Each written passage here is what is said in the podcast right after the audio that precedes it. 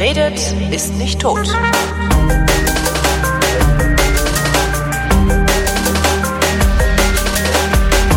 Willkommen zu einer neuen Ausgabe der Wissenschaft, worin wir über Neuigkeiten aus der Wissenschaft plaudern mit Florian Freistetter und mit Holger Klein.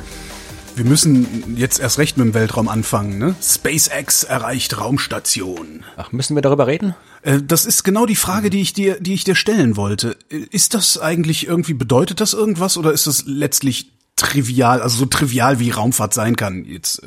Äh, gut, Raumfahrt ist selbstverständlich nie trivial, vor allem wenn Menschen mitfliegen. Natürlich, äh, natürlich ist es was, worüber man reden kann. Es ist schon eine Nachricht wert. Äh, es ist natürlich den Hype nicht wert, weil äh, das Menschen ins All fliegen, das haben wir schon gemacht. Also das ist jetzt nicht so, als wäre das großartig neu. Das hatten wir schon äh, in den 60ern äh, und das ist auch danach passiert. Es fliegen ja ständig Menschen ins All zur Raumstation. Das Neue war halt, dass jetzt äh, die USA wieder kann. Ich meine, die USA waren, seit sie das Shuttle-Programm eingespart haben.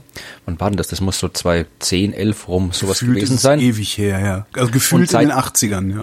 Ja, und seitdem konnte eben, konnten die USA niemanden mehr ins All bringen. Europa konnte noch nie jemanden ins All bringen. Das heißt, die einzigen, die Menschen ins All bringen konnten, waren eben seitdem äh, Russland und äh, China. Mhm. Beziehungsweise ich überlege gerade, ob Indien, Indien hat es glaube ich auch mal geschafft. Ich bin mir nicht ganz sicher. Aber auf jeden Fall die USA halt nicht, die halt eine klassische Raumfahrtnation sind.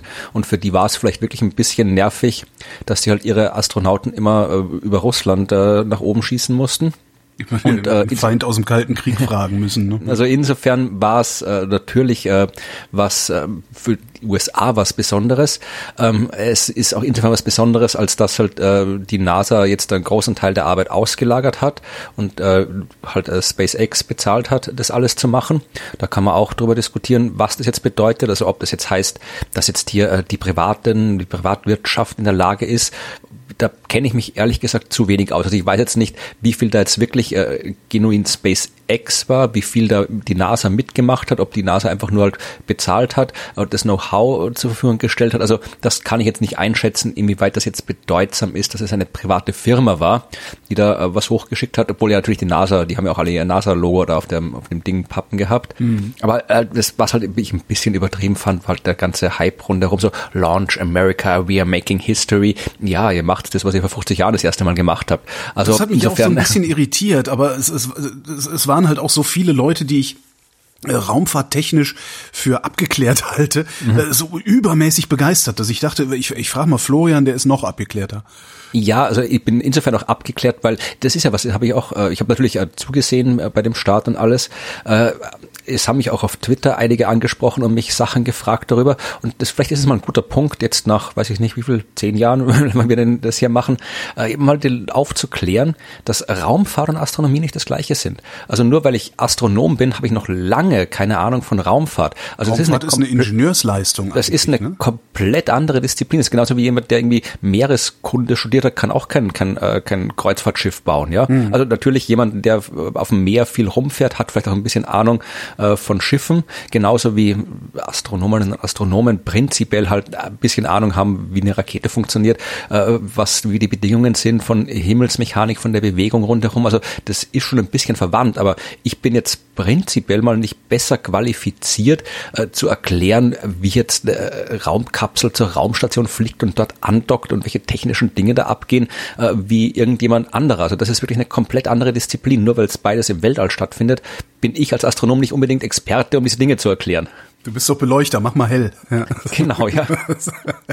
okay. Ja, das Informatik studiert, kannst du den Drucker installieren. Das ist, das, ist, das, das ist im Wesentlichen das Gleiche, ja. Äh, ich habe noch eine Meldung mitgebracht. Ähm, deutsche Wissenschaftler haben das Universum gewogen. Aha. Ja, und es wiegt eine Million Quadrillionen Quadrillionen Kilo. Okay, gut. 10 hoch 54 Kilogramm ist es schwer. Hat das es, auch das Eichamt geprüft, das Markamt? genau. Es gab offensichtlich äh, gab es ein ein ein Projekt, ähm, das nennt sich Kilo Degree. Äh, Project äh, war an der Ruhr-Uni Bochum und die haben ähm, den Gravitationslinseneffekt benutzt ähm, und haben, ja, ich habe keine Ahnung, wie die das machen, darum erzähle ich. Darum sind meine Meldungen ja auch immer so kurz, weil ich immer nur fasziniert erzählen kann, was ich selber gelesen habe. Ähm, jedenfalls haben sie Gravitationslinseneffekt benutzt, ähm, sich das verzerrte Licht angeguckt und daraus auf die Masse der abgelenkten Objekte ähm, und damit dann wieder auf die Gesamtmasse des Universums Rückschlüsse gezogen. Und das sind halt 10 hoch 54 Kilogramm. Ja, also mein, äh, erstmal, ich habe jetzt die Geschichte nicht im Detail verfolgt. Ja, das, ist, das, äh, ist, das ist das Gewicht, das diese riesige Schildkröte mhm, jeden Tag Genau. Nee, also was auf jeden Fall mal, äh, mal dazu sagen muss, es ist sicher nicht das Gewicht des Universums, sondern das Gewicht des ähm, sichtbaren Universums, logischerweise, mhm, weil äh, das, wie groß das Universum wirklich ist, haben wir keine Ahnung. Äh, was wir sehen können, ist logischerweise das sichtbare Universum. Also all das im Universum, wo das Licht Zeit hatte, äh, seit dem Urknall, seit 13,8 Milliarden Jahren bis zu uns zu kommen. Das das ist so ein Ding, das ist so um die 90 Milliarden Lichtjahre im Durchmesser groß, das Teil. Ja, und das, äh, wie gesagt, ich äh, muss jetzt ein bisschen spekulieren, was da, hier habe ich eine, eine äh, Nachricht aus der Welt, offensichtlich, die ist von 2018, was denn was in der Welt.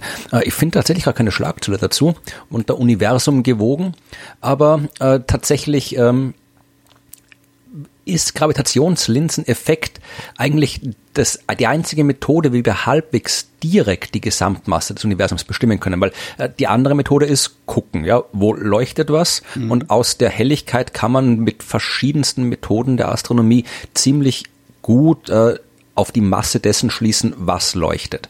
Das Problem ist aber, und das wissen wir seit fast 100 Jahren, dass es auch Materie im Universum gibt, die offensichtlich nicht leuchtet. Das ist die dunkle und, äh, Materie, ne? Ganz genau. Und äh, nicht nur nicht leuchtet, sondern überhaupt nicht mit elektromagnetischer Kraft wechselwirkt, also quasi durchsichtig ist. Und äh, ist das ist, ist, ist, das dann auch die dunkle Materie oder hat die einen anderen Namen oder ist dunkel bezieht nee, nee. sich auf das komplette Spektrum? Die Dunkel ist einfach, das ist einfach der Name, der halt sich eingebürgert hat. Aber dunkle Materie ist ja nicht einfach irgendwie ein schwarzes Drum, das irgendwo rumliegt. Weil man zuerst aber gedacht, okay, es könnte wirklich einfach Zeug sein, das nicht leuchtet. Keine Ahnung, Planeten, die ohne Stern rumfliegen, einfach dunkel sind und deswegen sehen wir es nicht. Äh, das wissen wir mittlerweile, dass das eher nicht der Fall ist, weil das hätten wir eben zum Beispiel äh, gerade mit Gravitationslinsen gemessen, weil die Gravitationslinsen, die messen im Wesentlichen nicht ähm, Licht, sondern tatsächlich Gravitationswirkung. Mhm. Das heißt, äh, ich weiß nicht, wir haben sicherlich schon mal über Gravitationslinsen gesprochen, sonst können wir auch in den Shownotes irgendwie einen Podcast oder einen Artikel von mir noch verlinken, wo ich da mehr dazu gesagt habe. Aber im Wesentlichen ist eine Gravitationslinse das, was der Name sagt. Also man kriegt das, was draufsteht. Äh, wir wissen seit Einstein, dass ähm, Masse Raum krümmt, ja.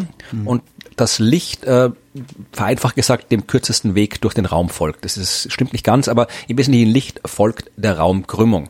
Und äh, Optik, klassische Optik mit klassischen Linsen aus Glas, ist ja nichts anderes als äh, mit Linsen dafür zu sorgen, dass Lichtstrahlen ihre, ihren Weg ändern und dadurch eben so Dinge wie Teleskope, Mikroskope und so weiter zu machen. Das heißt, du kannst mit Linsen, mit normalen optischen Linsen, äh, Licht so manipulieren, dass du mehr siehst als vorher. Das gleiche machen Gravitationslinsen. Die biegen halt den Raum selbst so, dass das Licht die Richtung ändert. Und so eine Gravitationslinse macht, kannst du dir vorstellen, du hast meinetwegen eine Galaxie. Die ist wahnsinnig weit weg. Und zwischen uns und der Galaxie fliegt jetzt zum Beispiel ein Stern vorbei. Ja? Und dieser Stern, der kann als Gravitationslinse dienen. Das heißt, das Licht von der Galaxie fliegt an dem Stern vorbei und wird ein bisschen gebogen. Mhm.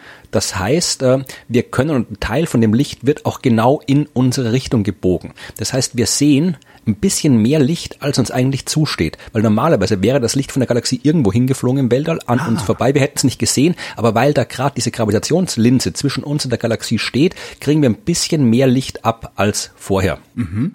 Und das kann man aber messen. Aber kriegen wir also dann deswegen nicht auch aus einer anderen Richtung ein bisschen weniger Licht ab?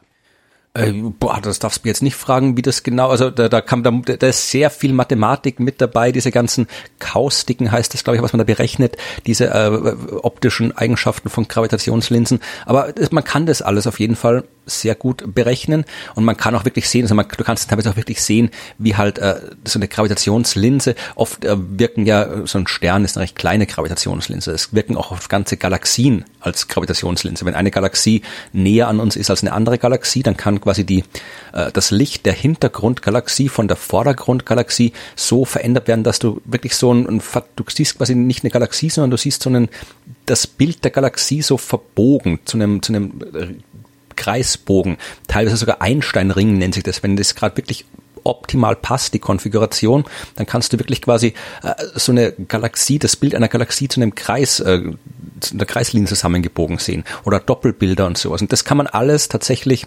mathematisch solche Bilder auswerten und daraus dann schließen, wie viel Masse, also jetzt wirklich unabhängig von der Sichtbarkeit, einfach wie viel Masse muss da im Universum rumliegen, damit die Bilder, die wir haben, alle genau so verbogen werden, wie wir sie verbogen sehen. Ah.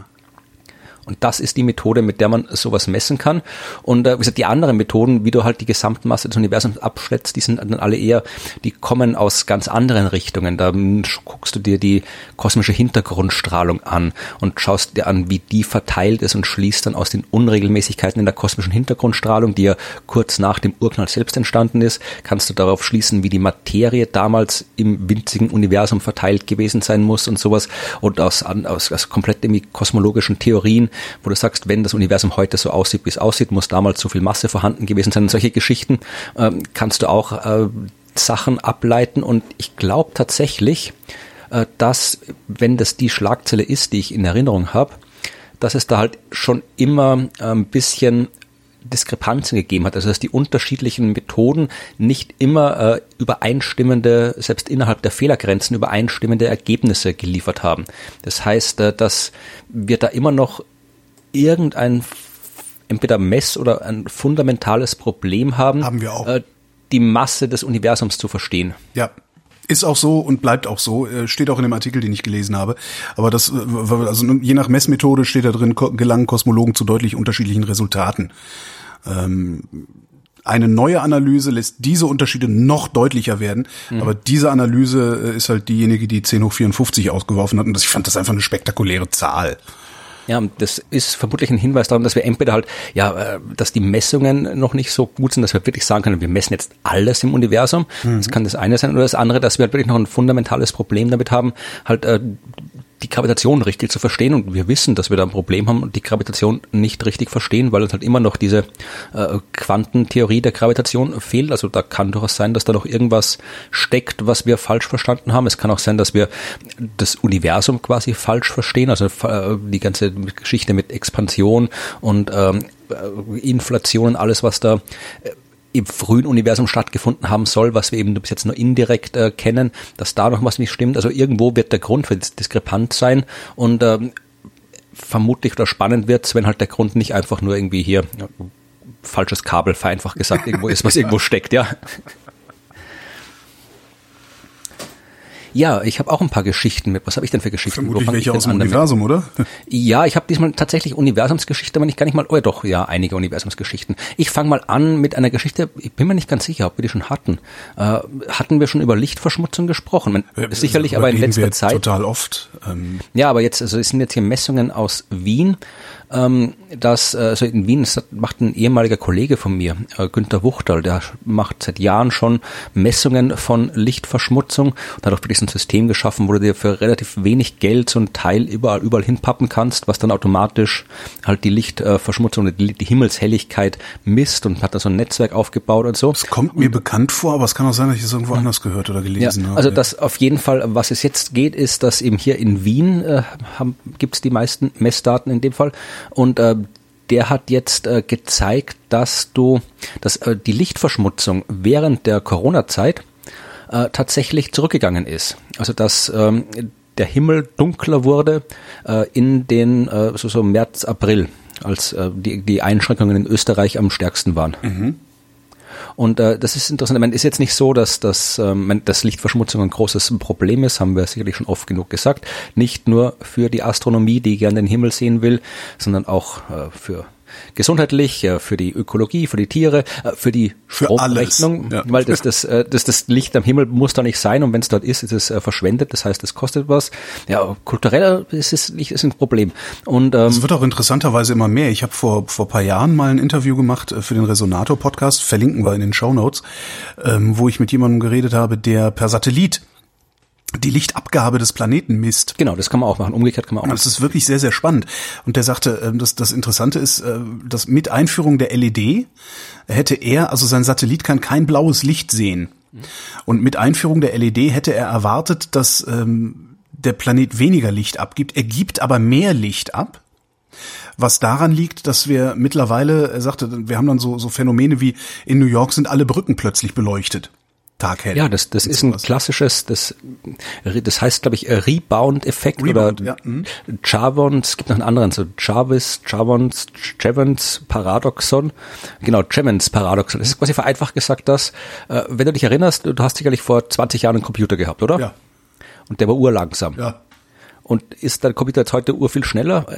Schon, aber Schon, wesentlich. Aber, aber nicht, nicht 20 Jahre schneller. Ja. genau, weil halt äh, jede, das hat David Chevins damals äh, mit dem, ähm, da ging es um die Dampfmaschine und den Kohleverbrauch, ja, und die Dampfmaschine damals äh, 1860 rum, die hat halt natürlich war wesentlich effizienter, mhm. äh, hat man könnte daraus schließen, okay, dann wird der Kohleverbrauch sinken, war aber nicht so, weil sobald du hast, äh, quasi, dann, dann wird quasi der, der technische Fortschritt frisst quasi die Effizienz auf, das weil der Rohstoff erhöht genutzt wird, ja. Das kennt jeder Autofahrer. Mein Auto verbraucht heute so viel, wie das Auto, das ich vor 20 Jahren gefahren habe, auch verbraucht, obwohl der Motor wesentlich effizienter ist.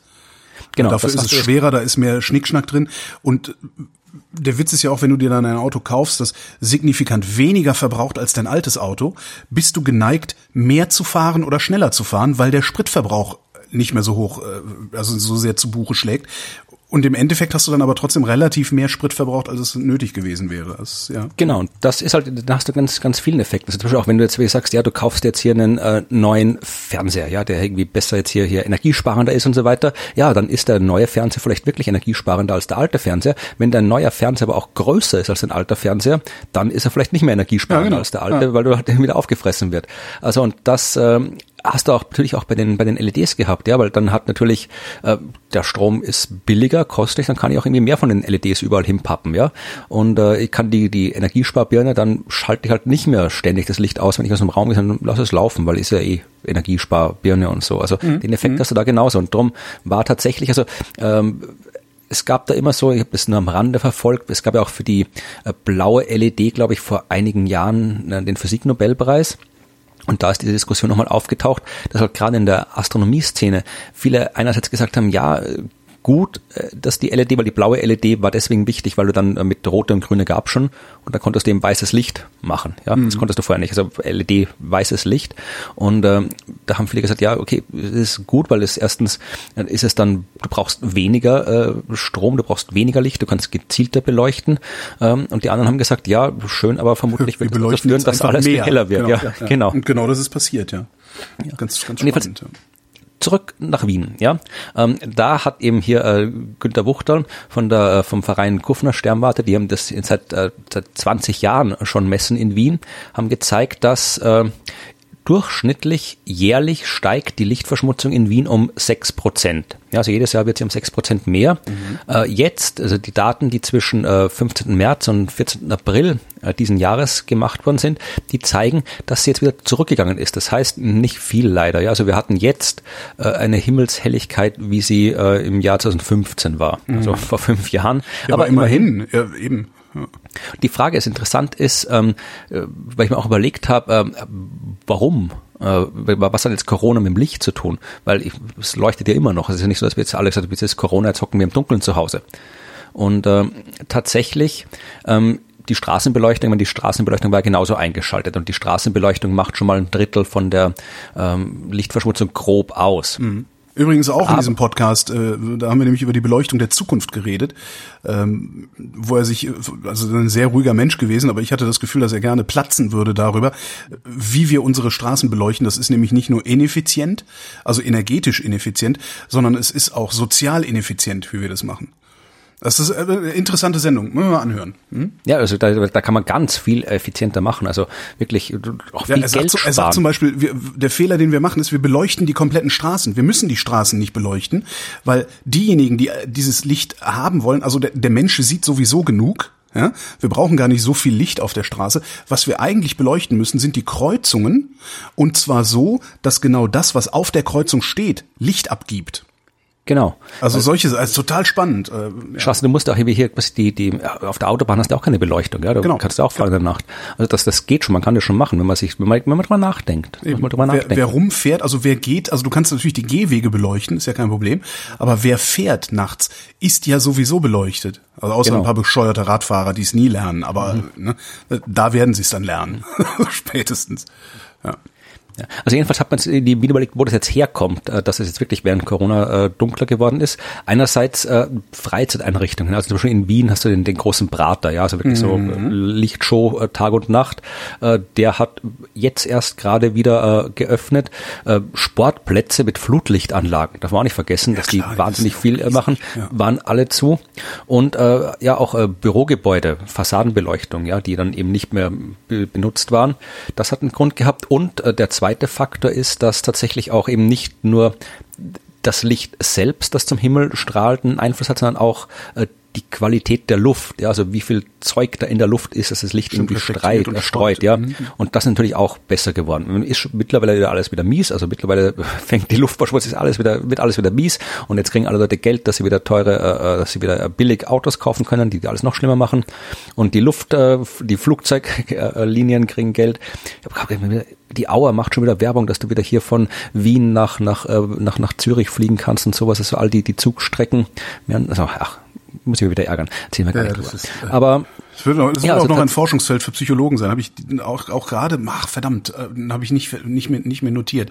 Aber auch gelesen, äh, dass es, das ist, also es gibt anscheinend gibt es ein psychologisches Konzept auch schon von dieser Sehnsucht danach, dass alles wieder so sein soll wie äh, vorher, obwohl das nicht möglich ist. Vermutlich hat es auch einen Namen, den finde ich garantiert nie wieder den Artikel. Von daher Ja, Dummheit, betrachte, betrachten wir es hier als rausgeschnitten. Dummheit, genau. Ja, das war's. Dummheit, das war's. Psychologisches Konzept Dummheit. Ja, aber jedenfalls, ich wollte das nur noch mal, das ist jetzt keine gigantische Neuigkeit, aber ich fand es erstens interessant, zweitens auch wieder mal zu sehen, es ist, man kann es anders machen, ja, also man, man, es wäre nicht nötig, dass wir das ganze Licht da irgendwie in den Himmel strahlen. Und was ich auch interessant fand, was man auch nicht oft genug sagen kann, selbst für alle die, denen es komplett egal ist, dass man keine Sterne mehr sehen, ja, die, denen die Tiere egal sind, denen die ganzen kulturellen Aspekte egal sind des Sternenhimmels, den ganzen Typen, denen es egal ist, ja, das Licht, das jetzt in Wien unnötig den Himmel hell macht, äh, kostet 100 Millionen Euro im Jahr. Wow. Ja. Nur Wien. Ja. Das kannst du dann auf, auf gleich große Städte in der Bundesrepublik ausdehnen und überall auf der Welt, ja. Und dann gibt's mit Sicherheit auch noch Gegenden, also so die USA, wo es ja, die blasen ja Licht raus, das ist ja schon jenseits von Gut und Böse. Die großen Städte in China wahrscheinlich auch. Ja, krass. Krass, krass, krass. Genau. Währenddessen haben französische Wissenschaftler sich angeguckt, wie denn die Tiere wandern äh, wegen des Klimawandels und sie haben gesagt, es gibt eine Massenflucht in Richtung Pol, äh, Nord- und Südpole. Okay, welche, also die- welche hauen da hin? Also so, ich stelle mir gerade so, so äh, Büffelherden vor. Stampede. Nee, nee, nicht ganz so schlimm. Interessanterweise äh, sind Landtiere die langsamsten. Ähm, Mhm. Die wandern mit 1,8, also 1,80 Meter pro Jahr Wo Richtung die denn Nord. hinwandern? Da ist ja kein, kein Eis mehr am Nordpol. Die müssen ja dann irgendwie schwimmen. Ne, sie wandern ja erstmal. Also sie wandern So, ja, sie okay. wandern ja quasi am Äquator los. Also du guckst dir Okay, die, die, die Tierarten an und guckst, wo sind sie denn nächstes Jahr äh, maximal nördlich oder maximal südlich zu finden. Und das ist äh, pro Jahr 1,8 Meter. Immerhin 1,80 Meter wandern die nach Norden und Süden. Die Landbevölkerung, äh, die La Landlebewesen, Landtier, Landtierlebe, Land, die Landfauna. So, die Landfauna. Jetzt hab ich's. Am stärksten reagieren die Insekten. Die wandern 18,5 Kilometer pro Jahr Richtung Pole. Und die zweitgrößte Massenflucht ist in den Meeren. Die äh, Tierarten in den Meeren, also die wandern halt dahin, wo es kälter ist, ne, Klimawandel, äh, sechs Kilometer pro Jahr nach Norden und Süden. Was sie jetzt darauf zurückführen, dass, dass es daran liegt, dass Wasser die Hitze 25 mal besser leitet als Luft. Das heißt, in den Meeren ähm, ist es wesentlich stärker spürbar und vor allen Dingen hast du in den Meeren keine Grenzen. Du hast hier ja tatsächlich Grenzen. Ne? Also Wildschweinzaun zwischen Dänemark und Deutschland und sowas. Äh, Städte, Straßen, also die ganze Flächenversiegelung, die bremst natürlich so eine Wanderung auch. Ich habe irgendwo äh, eine Schlagzeile, die mir auch nur äh, kurz vorbeigerauscht ist an mir, irgendwas, dass Regenwürmer jetzt auch in der Arktis äh, aufgetaucht sind, wo sie eigentlich nicht auftauchen. War das auch Teil dieser Studie, kam das woanders her? Das habe ich zumindest da nicht gelesen, aber ich habe mir das Paper auch nicht angeguckt. Könnte mir aber vorstellen, dass es daher kam, weil sie haben halt äh, auf alle möglichen äh, Tierarten geguckt. Ja. Ich guck mal hier, äh, da, der hier Deutschlandfunk war das eine Geschichte. In den Böden Nordamerikas wimmelt es von Regenwürmern. Selbst in den Polarregionen sind Regenwürmer inzwischen heimisch geworden, dank Bauern und Anglern. Okay, das war nicht der Klimawandel, sondern es waren Bauern und Angler. Ach so, die, äh, hingebracht eingewandert, haben. äh, okay, die haben die genau, da- ja. ah, okay. okay, das war da keine Klimawandel oder sonst irgendwie Meldung, sondern tatsächlich ähm, wieder der Mensch Scheiße gebaut. Ja. der rote Waldregenwurm schafft es bis Grönland. Schau an, der rote Waldregenwurm. Jetzt müsste man nur noch wissen, wo er, wo er losläuft. Ne? Dann wissen wir, wie schnell er ist. Genau, ja, also die sind ja, weiß nicht, die sind, die sind ja unter der Erde, die kann man so schlecht beobachten. Genau. Rumpel. Ja, Tiere, wenn auf, also du hast gesagt, die gehen äh, nach, äh, nach, nach Norden zu den Polen. Wenn jetzt Norden also, und Süden. Ja, also ich, ich weiß jetzt nicht, wo die, wo die Lamas und Alpakas dann äh, sich auf den Weg machen, welche Lahmen Richtung, und ob die dann. Die Lahmen ob sie- machen sich auf den Weg. ob die Lamas, ob die jetzt dann eher Richtung Südpol marschieren oder Richtung Nordpol. Aber wenn dann vielleicht das nächste Mal bei euch äh, Lamas durchkommen, dann haben österreichische Wissenschaftlerinnen und Wissenschaftler herausgefunden, was ihr mit den Tieren tun sollt, damit sie keine Gefahr für euch sind. Lamas. Genau. Ja. Zugucken, wie die da so langlaufen, ist doch ganz niedlich. Ja, das sind diese, die gibt's ja wirklich mittlerweile überall. Also äh, auch hier, wo im Baden, wo ich wohne, da gibt es so ein Lama-Gehege, wo du vorbeilaufen kannst und wo die dann irgendwie, die, ich glaube, Wolle ist die hauptsächliche Grund, warum man die irgendwie sich hält, Lamas und Alpakas. Aber Also ähm, Alpaka-Wolle kenne ich, Lama-Wolle weiß ich, weiß ich noch nie. weiß nicht, aber wegen Lama zum Essen hat man die Dinger doch auch nicht, oder? Ich habe keine Ahnung, ehrlich gesagt, ich weiß es wirklich nicht. Also ich habe noch nie. Lama-Fleisch und Alpaka-Fleisch irgendwo gesehen. Aber das muss nichts heißen. Ich habe vieles noch nicht gesehen. Ja. Also das ist hier eine, eine äh, sind äh, Leute von der, ich glaube, Veterinärmedizinischen Uni Wien ähm, haben einen Fachartikel veröffentlicht, wo ich mir noch nicht ganz sicher bin, ob das jetzt ähm, hier äh, so typische äh, erforscht, das offensichtliche Forschung ist. Jedenfalls, äh, die haben Obwohl, das, untersucht. das, hab- da habe ich ja auch wieder, ähm, habe ich da nicht auch eine dabei? Äh, mit Sicherheit irgendwo. Aber diese, diese Binsenweisheitsforschung finde ich ja immer eigentlich das Spannendste, weil du läufst 30 Jahre mit vermeintlichem Wissen rum, dabei war es gar kein Wissen, sondern nur irgendwas Anekdotisches und auf einmal bestätigt es dir einer. Das finde ich immer sehr spannend. Also in dem Fall geht es hauptsächlich um, also um Haustiere. Ja? Also das sind von der Veterinärmedizinischen Uni und ähm, die haben halt sich untersucht, äh, wie es jetzt, äh, wenn du als als äh, Tierhalter, äh, wenn du mit deinen Tieren umgehst, wie du das so machen kannst, dass die Tiere möglichst ruhig bleiben und sich nicht aufregen und halt quasi, dass das Mensch-Tier-Erlebnis für alle Beteiligten am angenehmsten ist und haben das äh, untersucht an 116 Lamas und Alpakas in 20 verschiedenen äh, Betrieben und sie haben untersucht, wie sich die Tiere äh, einerseits bei der Untersuchung, äh, bei der tierärztlichen Untersuchung verhalten oder äh, wenn sie mit einer Person irgendwie wechselwirken, interagieren müssen, die ihnen schon bekannt ist, den Tieren.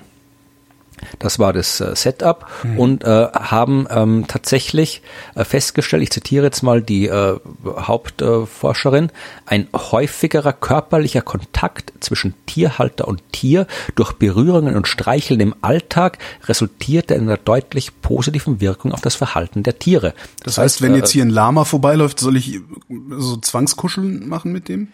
Vielleicht, ja, also ich habe jetzt nicht rausgefunden, ob das jetzt, ob das funktioniert, wenn du fremd bist, also ob, oder ob du dir erstmal irgendwie dich vorstellen sollst und ein bisschen irgendwie de, Hey, Lama! das- genau, ja. Obwohl auch hier, das stand auch noch im Artikel drin, äh, das mit dem Spucken, das ist tatsächlich, und das machen die hauptsächlich in der Herde und sie spucken nur auf andere Lamas, hauptsächlich um in der Herde ihren Rang quasi zu auszu, auszubreiten. Also wenn du Chef Lama werden willst, dann musst Muss du, ich mich anspucken lassen? Nee, muss ich Lamas Nee, anspucken? Genau, genau, Ah, genau. Sehr gut, sehr gut. Ja, also äh, kuschelige Tiere streicheln, äh, die Wissenschaft sagt, passt. Sehr gut. Äh, ich bleibe auch bei Tieren. Ähm, wir hatten es ja eben mit äh, höheren Wassertemperaturen, die die Tiere in Bewegung setzen Richtung Pole. Äh, österreichische Wissenschaftler haben jetzt festgestellt, dass äh, wärmeres Wasser dazu führt, dass Fische größere Gehirne entwickeln. Genau. Haben sich, äh, wie heißen die, Berberitzen? Nee, L-Ritzen heißen die Fische. die sie Ritzen, sich ja, die gibt's ja. Ja, aber Ritze ist bis, glaube ich, Ich, ich weiß nicht, oder? aber irgendwas mit Itze, äh, waren ein paar Wenn die Zeilen. Berberitze Gehirne entwickelt, dann wird's heftig. Dann, ja, genau, dann kommt die mit den Bärtierchen vom Mond und äh, übernimmt hier die Weltherrschaft. Ähm, ja, sie haben sich L-Ritzen angeguckt, äh, die haben eine optimale natürliche Temperatur 14 Grad Celsius äh, und haben bei einer anderen Gruppe Fische einfach mal 6 Grad draufgetan, 20 Grad Celsius gehabt. Und äh, dabei ist dann rausgekommen, dass die L-Ritzen aus dem wärmeren Wasser größere Gehirne entwickelt haben. Was jetzt, ähm, habe ich auch gedacht, so, oh mein Gott, äh, sie werden die Weltherrschaft übernehmen. Nein, werden sie nicht. Ja, weil sie haben nur größere Gehirnmasse entwickelt. Äh, leider Gottes ist die Neuronen, nee, wie heißt es doch, Neuronendichte äh, in ihren Gehirnen äh, nicht mitgewachsen. Es ist tatsächlich einfach nur ein dickeres Gehirn, das nicht mehr So kann. Kühleffekt dann oder? Ich habe keine Ahnung, was das ist, aber wozu es auch noch geführt hat, ist, dass sie mehr äh, Energie brauchen, um das größere Gehirn mit Energie zu versorgen. Aber ihr Gehirn. Deswegen Menschen fressen. nee, noch schlimmer. Es ist eigentlich ist es der totale, du denkst so, ey geil, ich habe ein größeres Hirn. Oh shit. Äh, Also, sie brauchen mehr Energie, um das größere Gehirn mit äh, ja, um das größere Gehirn zu versorgen, haben aber, also sie sind halt durch das größere Gehirn nicht schlauer geworden. Ne? Das heißt, sie haben jetzt größere Schwierigkeiten, sich zu orientieren und Futter zu finden. Also die haben so viel Hunger, dass sie sich ständig verschwimmen, was ich eigentlich ziemlich geil finde. Ja. Vielleicht kann auch da, wir haben heute irgendwie österreichische Tierwochen offensichtlich. Es ist irgendwie, ich, hab, ja, ich bin auch noch nicht fertig, aber ja. Also, nee, also ich habe, vielleicht haben wir jetzt dann eher auch die gleiche Meldung. Äh, die fand ich, das ist eine hervorragende Podcast-Meldung, weil es geht um Bilder. Ähm, es geht um eine Methode, die auch irgendwie von der Technischen Uni Wien und äh, den Max Parrots Labs entwickelt worden ist. Ja, das habe ich auch gelesen. Ja. Durchsichtige Tiere. So, ich habe auch gedacht, wow, krass. und zuerst habe ich gedacht, ja, ich das wird schon wieder irgendwas sein. Wiener Forscher machen Tiere durchsichtig. Boah, wie geil, ey, so Tarnhunde und so. War dann doch ja, ich habe zuerst, ja, ne, ich habe hab gedacht, ja, das wird schon wieder irgendwie übertrieben sein, aber dann, wenn du dir die Bilder anschaust, ist es doch eigentlich ziemlich cool. Also es geht darum, im Prinzip, also dass äh, wenn du in der Biologie halt was über Tiere rausfinden willst, dann idealerweise packst du sie unter Mikroskop. Äh, du kannst das aber nicht einfach so ein Tier unter Mikroskop, du kannst schon, da brauchst du, äh, die kleinen Tiere gehen noch unter das Mikroskop, aber dann siehst du sie halt von außen. Ja, wenn du sie von innen sehen willst, hast du ein Problem. Dann kannst du die aufschneiden und irgendwie flach in Scheiben schneiden und die flachen Scheiben irgendwie aufs Mikroskop legen, aber dann hast du halt irgendwie keine Tiere, sondern irgendwie Tierscheiben. Ja, das, da, da verlierst du halt schon ein bisschen Information und äh, deswegen ist es besser, wenn man einen anderen Weg hat. Und äh, tatsächlich ähm, besteht ein anderer Weg wirklich darin, Tiere durchsichtig zu machen. Also du machst das Gewebe durchsichtig und kannst dann äh, das wieder gezielt einfärben. Also dass die von selbst quasi so leuchten mit Farbstoffen und die dann mit speziellen Mikroskopen betrachten. Und diese sagen, Färbe. Das muss man dazu sagen. Das geht jetzt nicht einfach so im Wohnzimmer. Ne? Ja. Genau. Wer weiß, wer weiß. Aber Nein, aber äh, was tatsächlich irgendwie macht, bis jetzt ging das halt nur bei sehr speziellen Anwendungen, also Mäuse, Gehirne, Fruchtfliegen, sagen die da. Aber was sie jetzt gemacht haben, ist wirklich, sie haben die jetzt so verbessert, dass die wirklich komplette Tiere und jetzt nicht irgendwelche Bakterien, die auch keine Tiere sind, sondern wirklich so halt irgendwie kleine Tintenfische, kleine Fischchen, ja, also ein Zebrafisch und so weiter äh, gemacht. Also was, was man da gemacht wird, ist, dass sie äh, die Pigmente, die Farbstoffe im Körper abbauen. Ja, also das, was uns die Farbe gibt, sind halt die Pigmente in unserem mhm. Körper und die haben das mit verschiedenen Chemikalien sehr schnell erreicht, dass sie quasi diese Pigmente abbauen, dann werden die Viecher durchsichtig und die haben das bisher hier mit Mäusen, Zebrafischen, dem Axolotl oder Mollusken gesagt. Also man hat hier wirklich dieses Bild, die, ihr müsst euch wirklich die Bilder angucken, ja, da ist wirklich so ein, eben so ein Axolotl und so, so ein komischer Wurm, ein das ist der, der, der erste Axolotl, der nicht schlimm aussieht. Ja. Genau. Und die sind dann eben quasi durchsichtig und dann tust du da fluoreszierende äh, Stoffe, Moleküle in äh, die Tiere rein, die dann auf mit bestimmten Arten von Gewebe, mit bestimmten äh, Organen wechselwirken können. Und die kannst du dann quasi, äh, wenn du das dann beleuchtest mit Laserlicht, dann leuchten die zurück und kannst dann da wirklich so 3D-Bilder von diesen durchsichtigen Tieren machen, die wirklich extrem beeindruckend ausschauen. Also das finde ich, finde ich sehr schön, schön beeindruckend. Ob es wirklich mal durchsichtige Haustiere gibt, obwohl will man das haben, bist du irgendwie sehen, wie viel Scheiße in deinem Hund drin steckt oder was die Katze da verdaut. Ja, aber das ist dann irgendwie, ich möchte nicht sehen, wie was, was, was die Katze innen drin hat und äh, der, der Hund innen drin. Oder die Kuh. Je nachdem, vor, die Beine, da stehen durchsichtige Kühe rum mit der ganzen Graspampe im ja, Magen. Nee, das will doch keiner ah, sehen. da ist mein Legostein. Dann wandert halt so ein ja. Legostein durch die Wohnung und so. Ja, vermutlich wird das auch dazu führen, dass den, dass den Haustieren dann alle welcher Scheiß verfüttert wird aus Spaß, damit du gucken kannst, wo er durchgeht.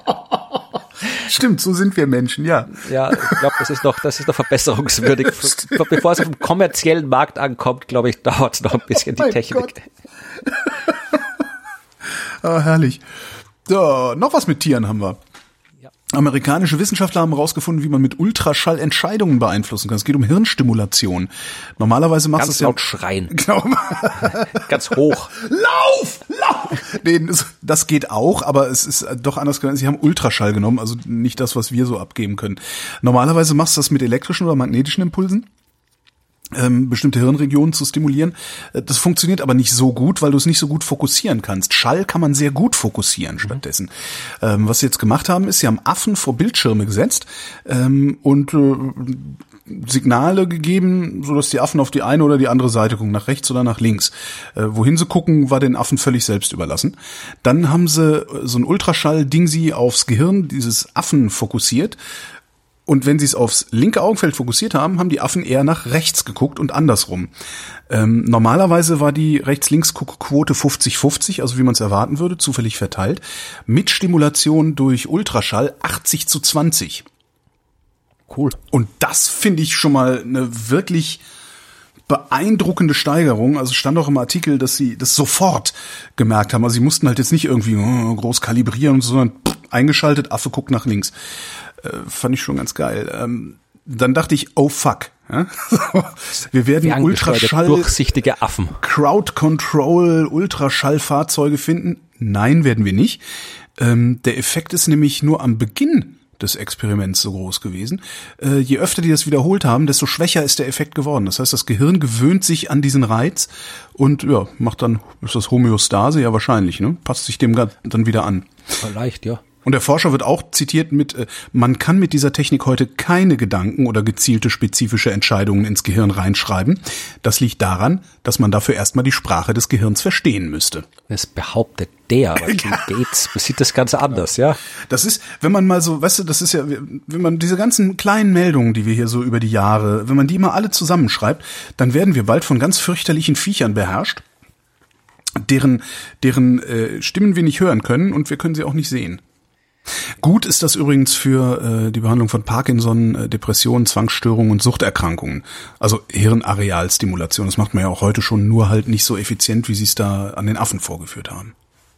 Und dann machen wir gleich weiter mit den äh, großen Themen, die sich eignen für äh, Katastrophenfilme.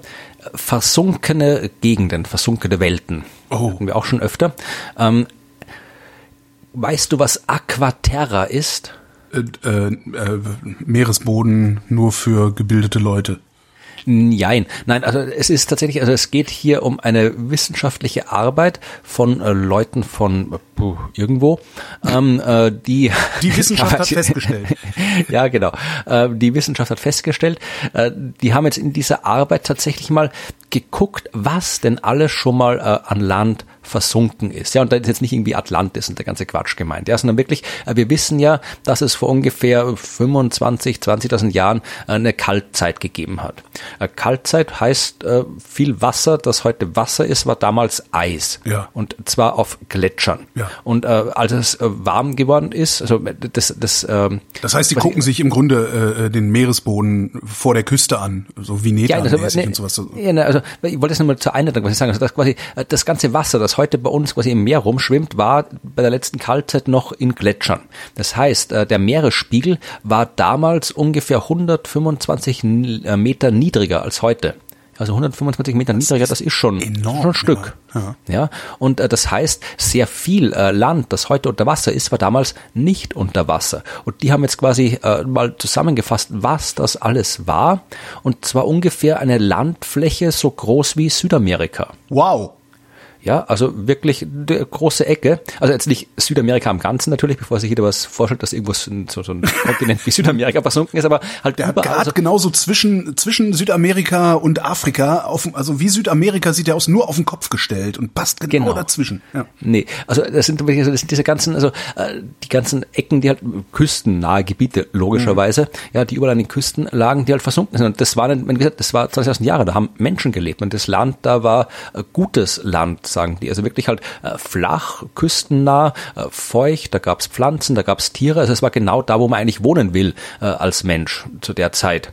Und Insofern haben da auch Menschen gewohnt und insofern haben die da das hinterlassen, was Menschen hinterlassen. Archäologische Spuren, Knochen, Artefakte, was auch immer. Das Problem ist, das Zeug liegt halt alles unterm Meeresboden und das, ähm, ja, aber 125 Meter ist jetzt nicht so tief, ne?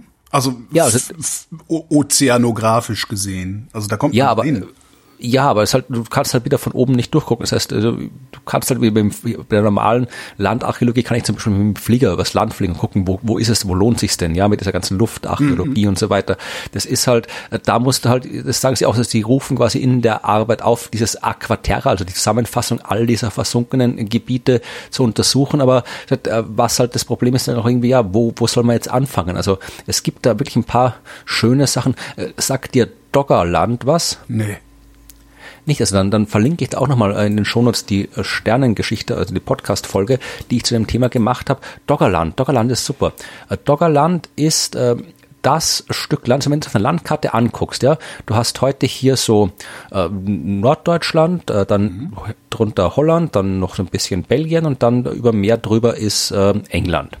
Ja, und Doggerland ist genauso, wenn du quasi die ganze Küste von, von Belgien, Holland entlang bis ungefähr zur Elbe, äh, wenn du diesen ganzen Küstenstrich nimmst und sagst, es ist nicht mehr Küste, sondern es ist Land, dann kannst du quasi das Doggerland, das geht dann noch rauf bis über Dänemark, bis fast vor äh, Norwegen und hinten runter bis England. Das heißt, da war so ein riesiges, so ein fettes Stück Land, durchaus so groß wie, ja, so groß wie MacPom, Hessen ungefähr, ja, also so groß war das Teil. Und das äh, lag, also bei der größten Ausdehnung war es noch größer, vor 12.000 Jahren war das alles Land. Ja? Also da, mhm. da, war, da hing England äh, am Kontinent, hängt immer noch am Kontinent, aber da war halt irgendwie äh, kein Meer dazwischen. Die ganze Ecke, also ganze hier die ostfriesischen Inseln, das ganze, ganze Ostsee war im Wesentlichen Land und das war Doggerland. Und da hat man tatsächlich ähm, dann auch, also es gibt heute noch die Dogger Bank, das mhm. ist noch übrig, das ist eine Sandbank in der Nordsee. Und ich habe vorhin Nordsee gemeint, als ich Ostsee gesagt habe. Ähm, die, die ähm, Nördliches Meer. Genau. Und äh, das hat man tatsächlich, da hat man schon schon im 19. Jahrhundert hat man da schon so ein paar so Sachen gemacht, die, die irgendwie gefunden, die hat irgendwelche Fischer immer irgendwie, die haben auch wieder mal Knochen äh, aus dem Meer geholt, die von Landtieren gestammt haben. Und äh, da hat tatsächlich auch mal das erste Mal äh, Botaniker aus äh, Großbritannien hat dann eben fest alle Funde quasi systematisiert, hat festgestellt, okay, da gibt's an den Küsten von England äh, stehen so Baumstümpfe äh, im Meer, die nur bei Ebbe rauskommen und so. Mhm. Ja, und hat die ganzen Knochen alles getan und hat gesagt, okay, da muss offensichtlich früher mal Land gewesen sein, wo jetzt Meer ist. Und dann 1931 hat man tatsächlich äh, auch ein, ein, ein äh, Stück, ähm, ja, ein Stück Harpune, also so, so ein Knochen, der tatsächlich offiziell äh, und offensichtlich von Menschen gemacht worden ist, kunstvoll verziert war äh, und radiometrisch datiert werden konnte auf 12.000 Jahre. Ja, und äh, dann mittlerweile weiß man das jetzt, das hat man auch die ganze Geologie und die ganzen Flüsse und alles. Also du kannst wirklich äh, die ganze Geografie rekonstruieren. Du weißt, wo in Doggerland Flüsse gewesen sind und so weiter. Teilweise Fortsetzungen von Elbe, von Weser, vom Rhein und so, mhm. die halt damals noch äh, geflossen sind. Und ähm, ja, dann ist halt am Ende der Eiszeit ist halt die ähm, sind, ist der Meeresspiegel gestiegen und dann gab's noch am Ende dieses äh, sogenannte Storiga-Ereignis, das war quasi so der dramatische Schlusspunkt der ganzen Geschichte. Ähm, die Menschen waren vermutlich eh schon länger weg, weil das äh, Grundwasser war, ist salzig geworden, die Wiesen, die Wälder sind salzig, da hast du dann auch nicht mehr wirklich gut leben können. Aber dieses Storiga-Ereignis, das da ist so eine ähm, unterseeische Hang abgerutscht, ja, auch durch, weil, weil äh, Methanhydrat weiß nicht, ob ihr das was sagt. Äh, das ist quasi so Methan in gefrorenem Eis drin und äh, das, das hält da quasi so die unterirdische äh, Bergwelt zusammen und wenn es ja warm wird. Genau, das ist ja das, wovor irgendwie seit Jahren schon, worauf seit Jahren besorgt geguckt wird, was passiert eigentlich, wenn das Methanhydrat anfängt zu tauen weil dann kriegen wir ein richtiges Klimagas aus dem Meer in die Atmosphäre. Ne? Erstens das und du kriegst halt auch solche unterseeischen äh, Rutschungen dazu. Ja, und das klar. in dem Fall hast du eben, das sind 5600 Kubikkilometer abgerutscht auf einer Länge von 800 Kilometern. Und was das heißt, wenn da im Wasser sich so viel Materie verschiebt, dann kriegst du halt Tsunami. Flutwellen. Ja, Tsunami, der an den europäischen Küsten bis zu 20 Meter hoch war. Und im Wesentlichen äh, als diese, diese waren mindestens vier Tsunamiwellen, weiß man heute. Und als die dann weiß man, wie weit die ins Inland gegangen sind? Also vergleich vergleichbar mit dem Vermut heutigen Inland. Also. Vermutlich weiß man, aber ich weiß es gerade nicht. Aber äh, das war im Wesentlichen der Schlusspunkt von Doggerland. Und solche Gegenden gibt es ganz viele.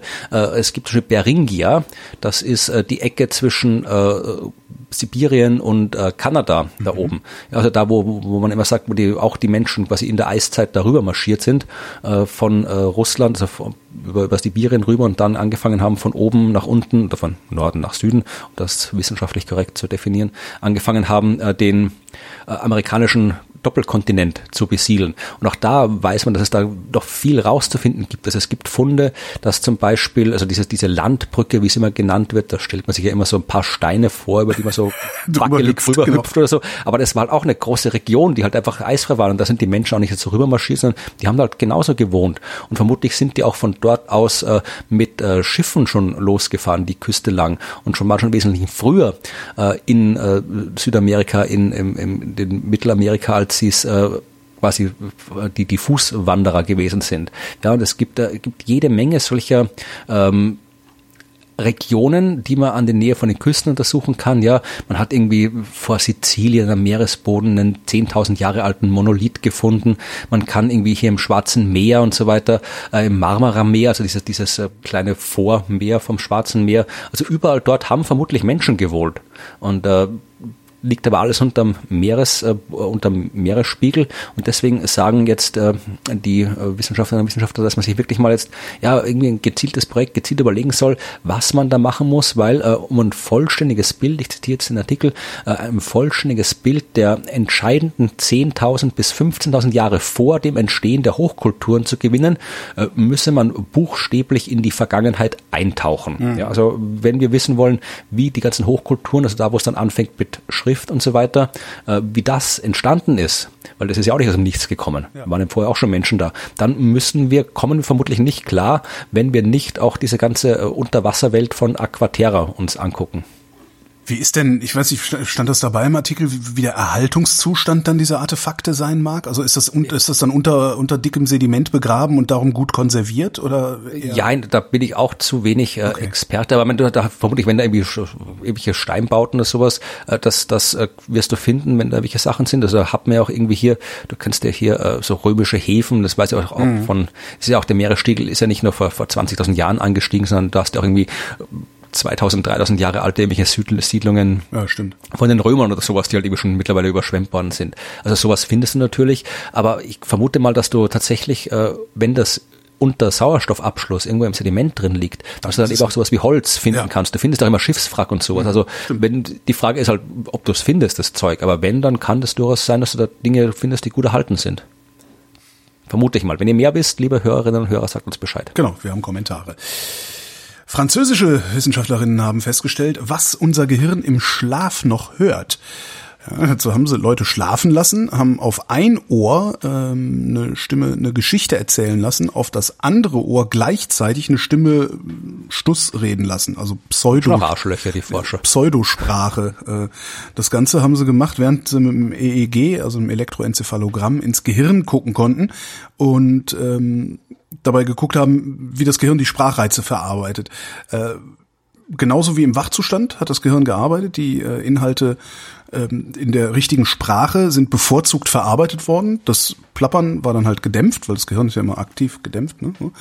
Ähm, das heißt, das Gehirn kann im Schlaf noch sinnvolle Sprache von unsinniger Sprache unterscheiden.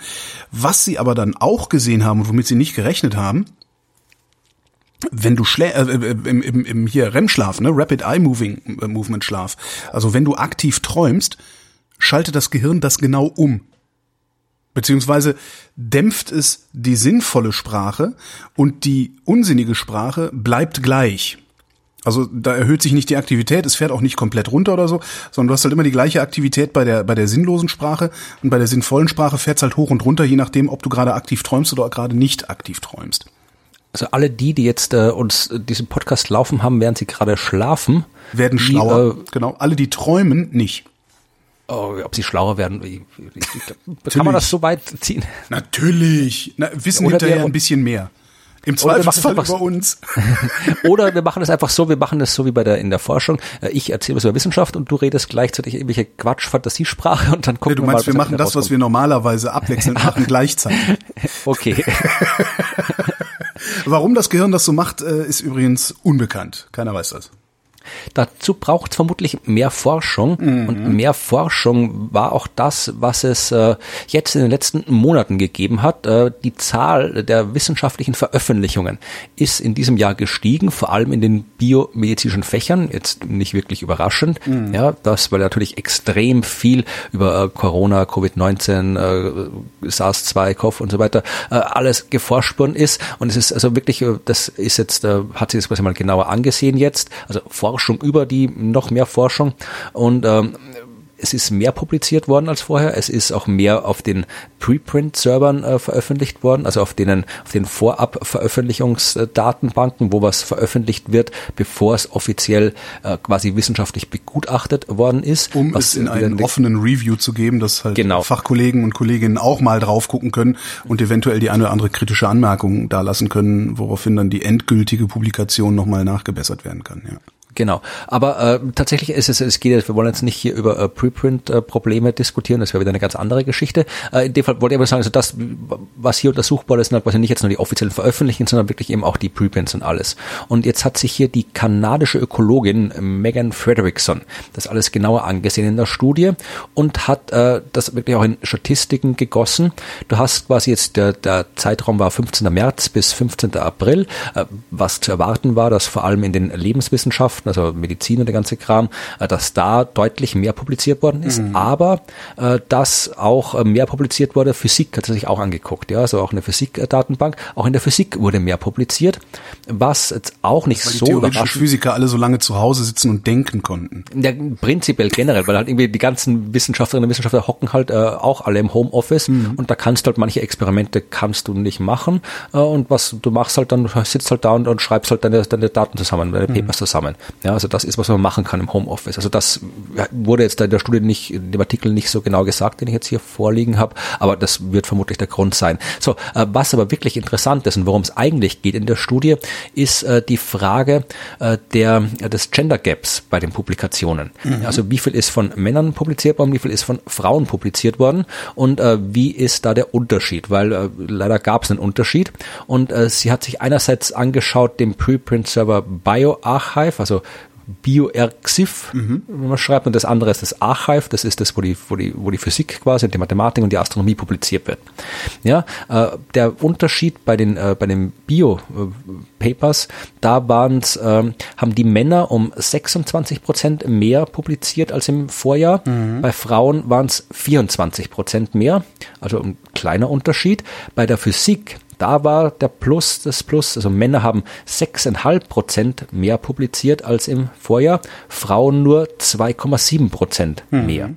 Ja, also da ist tatsächlich, also ich meine, es gab immer schon einen äh, Gender Gap in den Publikationen, was auch wieder ein ganz anderes, eine ganz andere Diskussion ist. Aber jetzt, äh, wenn man sich anschaut, was äh, die mehr Publikationen in dieser Corona-Zeit angeht, ist dadurch der Gender Gap noch gewachsen. Haben die da auch qualitativ geguckt? Also weil die die naheliegende Vermutung wäre jetzt, dass äh, weil alle zu Hause geblieben sind, die da gibt's ja auch gerade Diskussionen drüber, dass wir so eine einen Rückfall in klassische Rollenbilder haben. Die Frau kümmert sich um den Haushalt und die Kinder und der Mann macht halt irgendwie geht grillen oder so, was Männer halt so machen. Ähm, haben die da auch diesbezüglich reingeguckt oder ist es jetzt nur eine quantitative Analyse? Äh, sie haben tatsächlich, also äh, das, das schreibt hier, also dass tatsächlich eben die naheliegende Begründung dafür das ist, dass eben äh, gerade die Frauen halt, äh, weil die Welt so ist, wie sie ist, von dieser Mehrfachbelastung mhm. halt dann jetzt stärker betroffen sind, weil ja. die es waren, die während dem ganzen äh, Lockdown und oder dem ganzen Zeit halt wirklich mehr machen mussten, das nicht wissenschaftlich war, also das halt, oder wie es halt eh so immer ist, wenn man quasi, wenn, wenn man äh, zurückstecken muss, dann stecken die Frauen zurück. Ja. Auch bei der wissenschaftlichen ja. Karriere. Und was, man du, was ich gerade, was ich gerade äh, festgestellt zu haben glaube, hast du auch so Probleme, das Wort Lockdown zu benutzen für das, was wir die letzten Monate erlebt haben? Ja, weil es halt so unspezifisch ist. Ja, also, weil es man, impliziert halt auch, dass du nicht raus kannst, so Ausgangssperre und so, das haben wir halt nicht erlebt. Also das ist so, ja. Und es gibt noch, ja, ich weiß das nicht, wie man es besser nennen sollte. Also, ja, ich auch nicht. Äh, es gibt auch eine zweite, Ja, es gibt auch noch eine zweite, äh, was, was, was, wenn das mit den Papers ist schon nicht gut. Mhm. Was noch nicht gut ist, das hat ähm, eine äh, amerikanische Informatikerin untersucht, die hat im Wesentlichen das Gleiche gemacht, äh, nur keine Studie mit äh, Papers, sondern mit Forschungsanträgen. Ja, weil das ja. ist auch was, was du in der Wissenschaft ja. ständig machen musst, Anträge schreiben, dass du Geld für deine Forschung hast, dass du deine eigene Arbeit verlängern kannst, dass du neue Leute anstellen kannst und so weiter. Und die hat auch gezeigt, dass auch der Anteil äh, der da ging es jetzt um die klinischen Fächer, also auch wieder Life Science und sowas, dass äh, der Anteil der äh, von Frauen eingereichten Forschungsprojekten äh, zwischen März und April zurückgegangen ist. Ja? Mhm. Also auch da, auch in den Geowissenschaften, in der Medizin. Und ähm, das ist halt in dem Fall wirklich ähm, schwierig äh, oder kritisch, weil halt gerade nicht nur die Papers, äh, sondern auch die, äh, die eingeworbenen Forschungsgelder halt extrem wichtige äh, Kennzahlen sind, wenn du in der Wissenschaft Karriere machen willst, ja.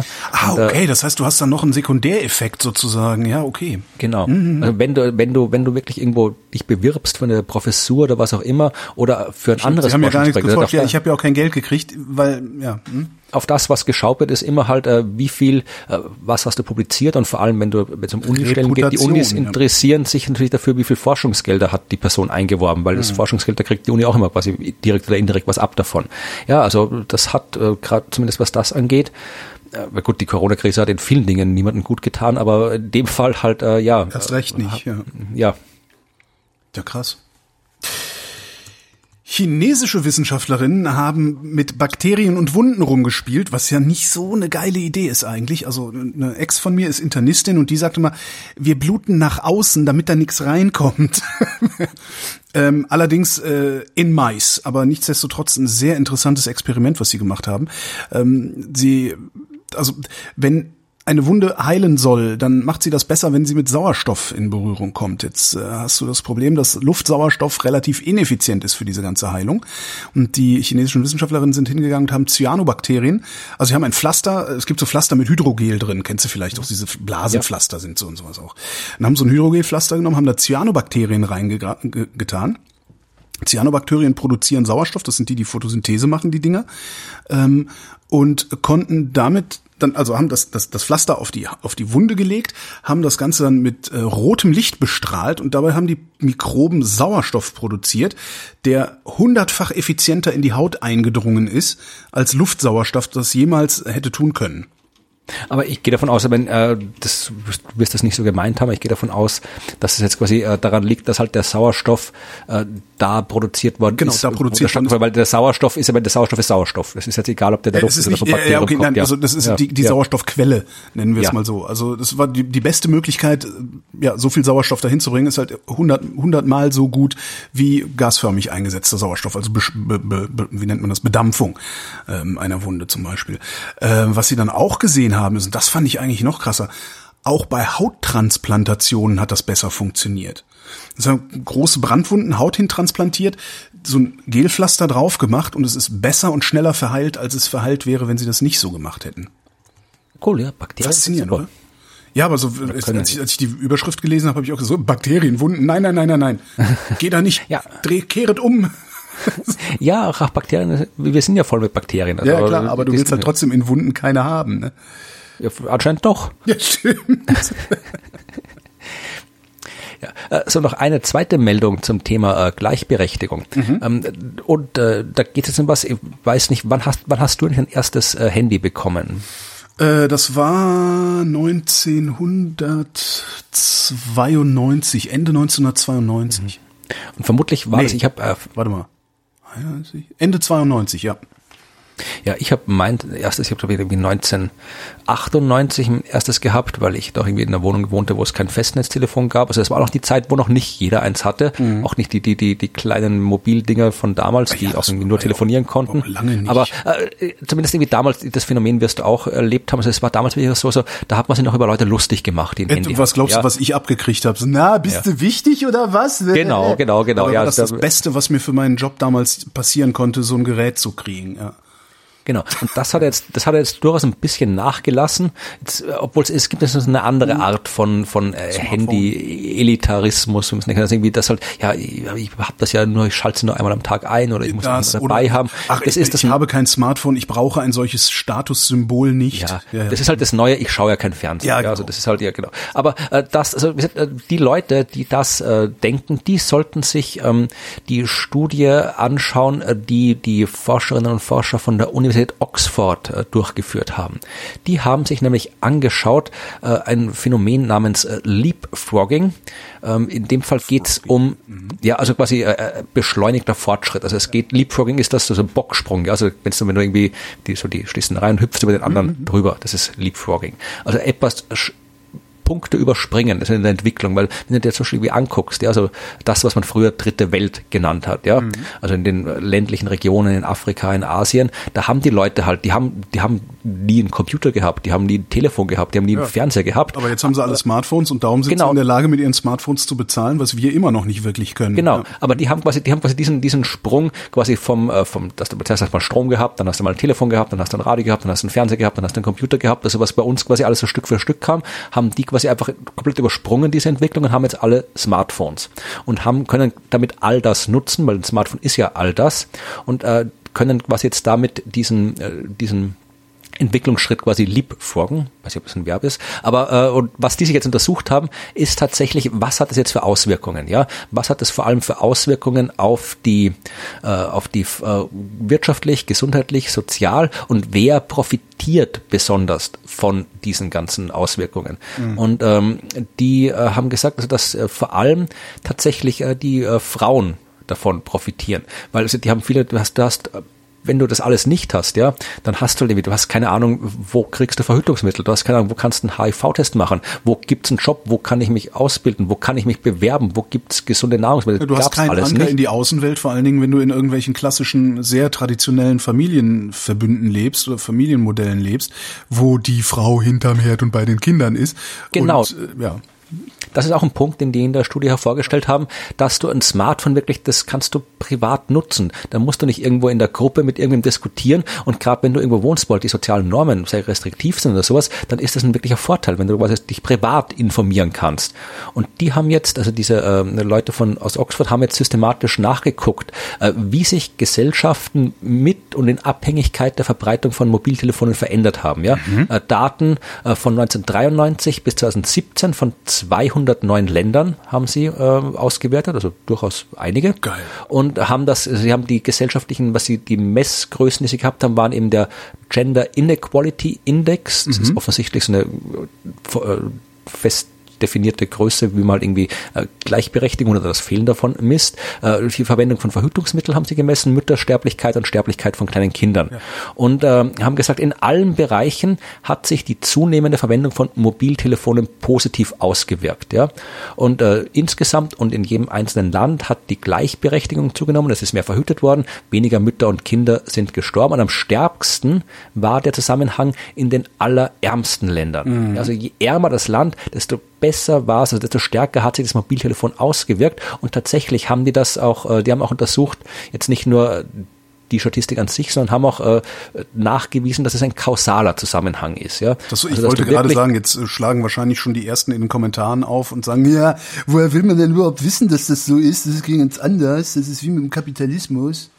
Ja. Sie haben halt wirklich die, auch das nochmal auf in einem zweiten Teil der Studie, das Ganze nochmal auf regionaler Ebene untersucht, ist nicht nur auf, auf national, sondern wirklich auch regional, mhm. haben dann wirklich also hier jetzt äh, 110.000 Frauen zwischen 15 und 40 Daten ausgewertet äh, auf Subsahara-Afrika, wo halt die ärmsten Länder sind und haben halt wirklich gezeigt, dass äh, äh, da, weil da die Unterschiede in der Verbreitung von Mobiltelefonen äh, so groß ist. Es ist nirgendwo so groß wie in diesem Subsahara-Afrika, mhm. äh, der Unterschied in der Verbreitung und deswegen konntest du es da wirklich sehr gut analysieren analysieren und rausrechnen, die ganzen Effekte. Und haben halt wirklich gezeigt, ja, äh, Frauen mit Mobiltelefon haben einen ganz klaren Vorteil gegenüber denen ohne Handy, weil die öfter halt in die Entscheidungen, es waren jetzt wirklich äh, nicht irgendwelche Daten, sondern wirklich äh, Umfragen, Surveys, die haben halt wirklich die Leuten mit denen geredet, ja.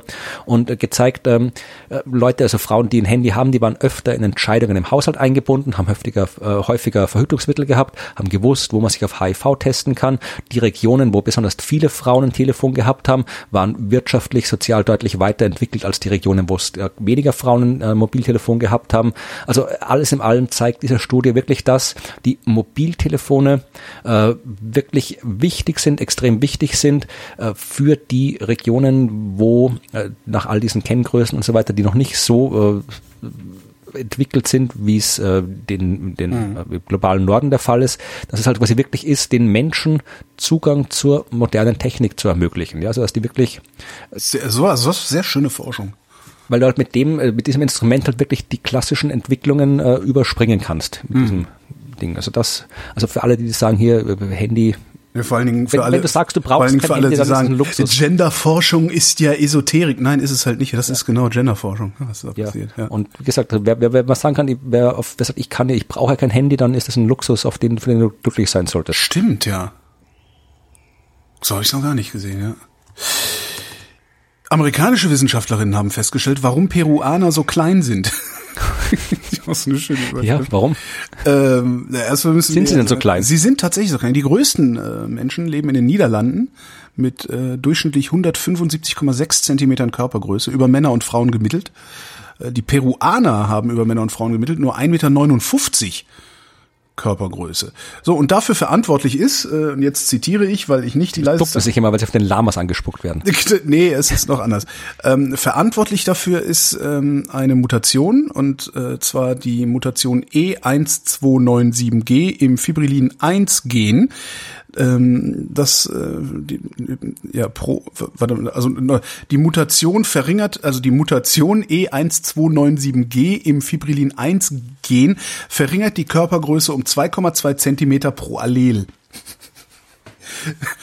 Allel ist irgendwas, Genetiker in ja. wissen, was das ist. Ich weiß es nicht. Ein aktiver Abschnitt auf einem, auf einem Chromosom oder irgendwie sowas. Was? Nee, Allel, Entschuldigung, das wäre anderes. Allel ist, ist, so, ist so ein Merkmal, ein genetisches, also, ach, ich weiß es auch nicht. Sag uns das. das hätte mich, das hätte mich jetzt auch richtig beeindruckt, ne? Ja, ich, ich hasse dich ja sowieso schon so sehr, aber da, war ja mal, hui, war ja mal wirklich der, der Beste in Biologie in unserer, also in unserer Klasse, nicht der Welt. Aber, ja, der schlechteste in Mathe dafür, ja. Aber, ähm, ich habe das mal, ich habe hab wirklich, ich glaube, das war Allel und ganze Gentechnikkram habe ich zum Abitur äh, gehabt als Frage, aber das ist auch schon lange her, also ich weiß es nicht mehr. Ich, ich, ja, das ist alles so demütigend hier. Ich hätte damit nie anfangen sollen, sondern was Anständiges lernen. BWL ja, du, oder so. Du hast auch Sachen. ähm, die äh, Frage war ja, warum sind die denn eigentlich ja. so klein? Also verantwortlich genau. für die Körpergröße ist dieses Gen beziehungsweise diese Mutation. Ähm, dann haben sie sich noch angeguckt, wie verteilt sich denn eigentlich diese Mutation übers Land ähm, und haben geguckt im Amazonasgebiet, äh, aus den Anden und in der Küstenregion und haben festgestellt, dass äh, die meisten Mutationen bei den Bewohnern der peruanischen Küste zu finden waren.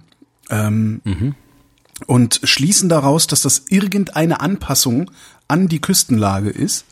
Sie wissen allerdings noch nicht, welche Faktoren dafür verantwortlich sind, dass die sich da angepasst haben. Also der Wind immer gesagt, so weht oder so. Ja, na, wenn der Wind immer weht, dass nicht vielleicht umgeblasen wird, aber da müssen die Holländer ja noch kleiner sein. Also das die kann Holländer ja nicht sein. leben ja unter Meeresspiegel, die müssen, die müssen ja mit Stimmt, dem die müssen rüber gucken, über Deich, darum müssen die größer sein.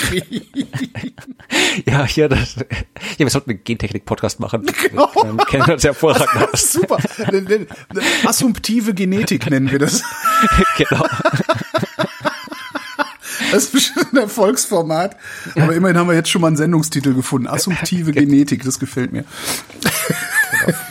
ja, also ich, ich überlege gerade, also spontan fällt mir keine Anpassung ein, aber vermutlich habe ich, die werden genauer drüber nachgedacht haben als ich und wenn denen keine eingefallen ist, dann wird mir auch keine einfallen. Vermutlich, aber wenn, aber es ist auf jeden Fall interessant, ja. Vor allem, weil gerade, wenn Sie jetzt sagen, wie die Küstenbewohner, ich meine, und dann, ja, spannend. Vielleicht gibt's noch mehr. Ich rede über was, wo ich mich besser auskenne. Äh, es geht um exotische Orte. Es geht um den Mond, die Antarktis und um Flensburg. mhm.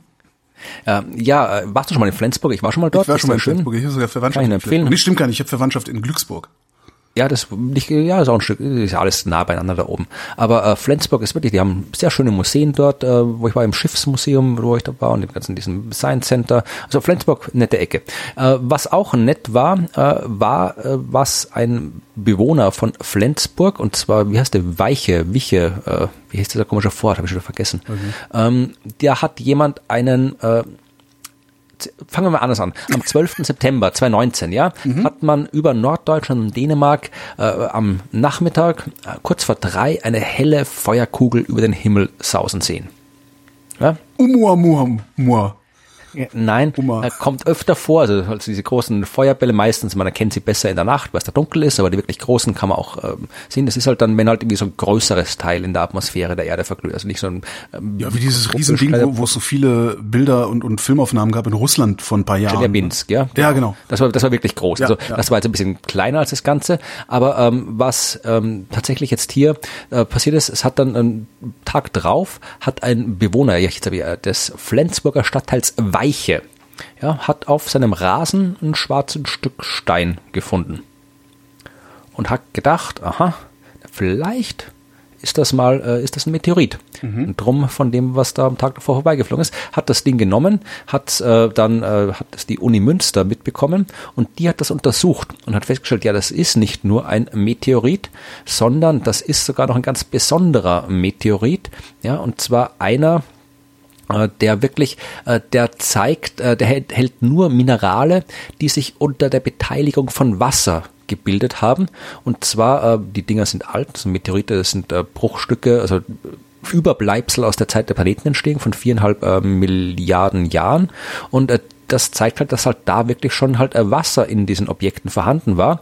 Das heißt auch, dass äh, dieses, diese Objekte, äh, vermute ich, dass es eins von den Dingen ist, wodurch wir nach der Entstehung der Erde oder während der Entstehung der Erde das Wasser auf der Erde überhaupt erst bekommen haben, weil das, Das äh, finde ich, ist zwar das finde ich übrigens eine der unvorstellbarsten erdgeschichtlichen Sachen, dass das Wasser auf der Erde von außen gekommen sei.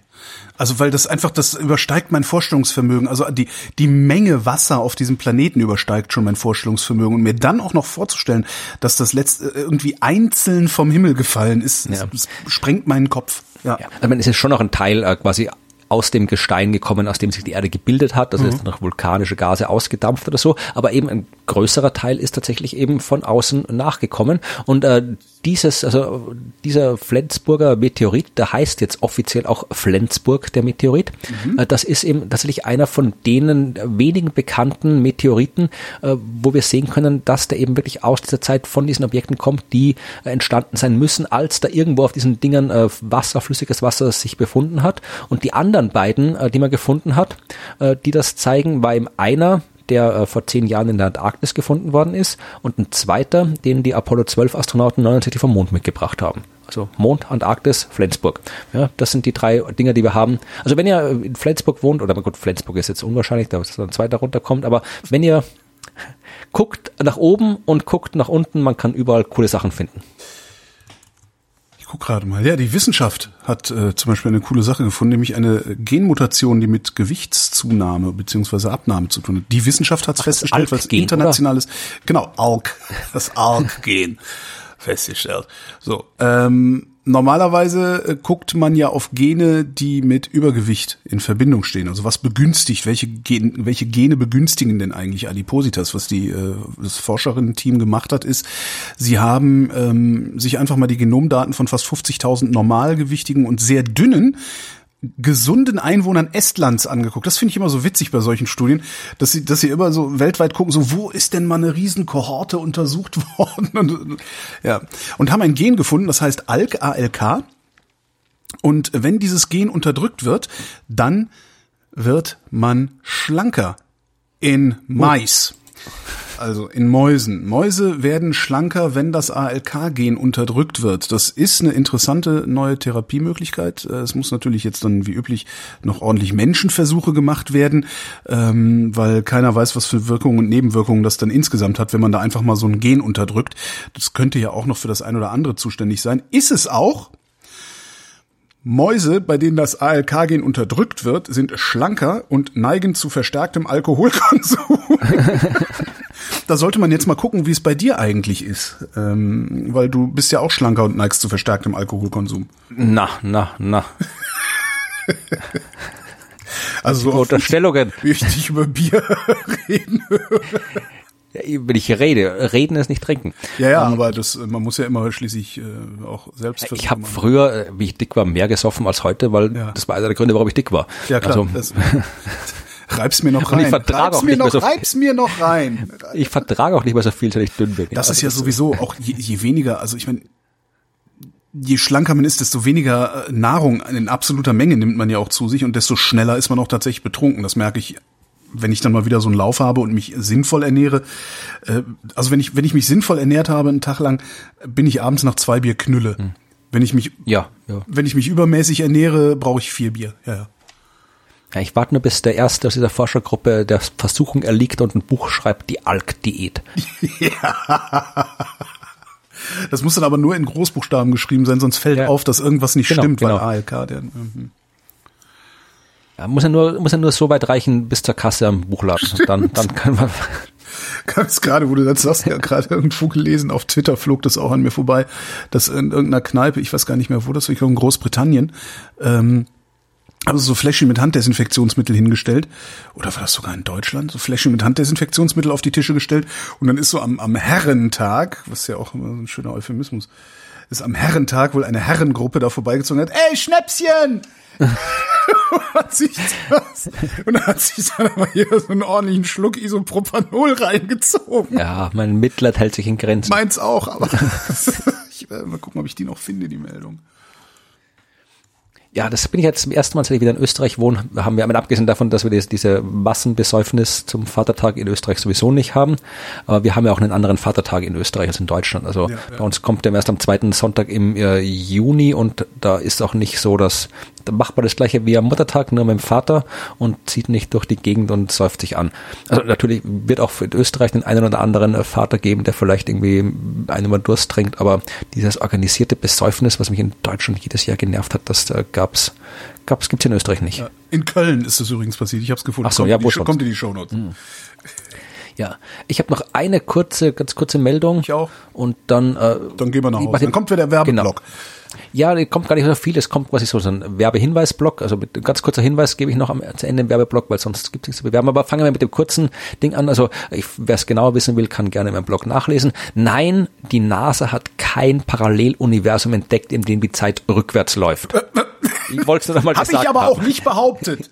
Ja? Ja, aber es stand in vielen Medien, äh, äh, dass das passiert. Ja, die NASA hätte Hinweise entdeckt auf ein Paralleluniversum und in diesem Paralleluniversum läuft die Zeit rückwärts. Also äh, wie gesagt, die genaue Version kann man in meinem Blog nachlesen. Äh, was man ich, würde ich aber trotzdem das was was äh, äh, erzählst doch. es geht, es geht um ja. Ach, es ja, geht nee, um nicht ja, Neutri- wir sind hier ein Podcast, wir sind ja, wir können jetzt nicht irgendwie wir Doch, wir reden jetzt nur noch über über, über Dinge, die du irgendwo aufgeschrieben hast. Genau. genau. Wir sagen nur noch Genau. Überschriften und schreiben schreiben die Sachen dann mühsam irgendwo hin. Hm? Genau, genau, das machen wir, ja. Oh, ja. So, wir, ja, wir machen über einen Blog aus dem ganzen Ding. Und dazwischen reden wir äh, über, über Dinge, von denen wir keine Ahnung haben, über Genetik und sowas und warum Peruaner klein sind. Nee, also es geht um die Kurzversion. Das war die lange Version, da müsst ihr wirklich viel erzählen. Das, äh, die Kurzversion, es geht um Neutrino-Astronomie, also um den Nachweis von Neutrinos aus dem Weltall. Da haben wir auch schon in vielen Folgen drüber gesprochen. Da gibt's verschiedenste Experimente, wo man äh, solche Neutrinos äh, nachweisen kann. Neutrinos sind Elementarteilchen, die überall im Universum bei allen möglichen äh, Phänomenen erzeugt werden. Im Inneren von Sternen werden die erzeugt, bei äh, Supernova-Explosionen in der Umgebung schwarzer Löcher. Überall fliegen Neutrinos durch die Gegend. Die sind wahnsinnig schwer zu messen, weil Neutrinos so gut wie gar nicht mit der normalen Materie wechselwirken. Das heißt, von den Billionen Neutrinos, die in jeder Sekunde durch jeden Quadratzentimeter Fläche durchsausen, äh, finden wir nix, ja, also da musste ich irgendwie schon anstrengen. Also die, die Neutrinos, die man misst, kriegen eigene Bezeichnungen und Namen, so selten ist Oh, es, ja. okay. Und äh, aber es gibt eben in der Antarktis vor allem äh, solche Neutrino-Observatorien. Da gibt es Observatorien, die sind tief im Eis eingegraben. Es gibt auch Observatorien, die fliegen über der Erde. Also das, was jetzt gibt, das heißt ANITA, heißt das Experiment. Ich traf sie irgendwo, ja.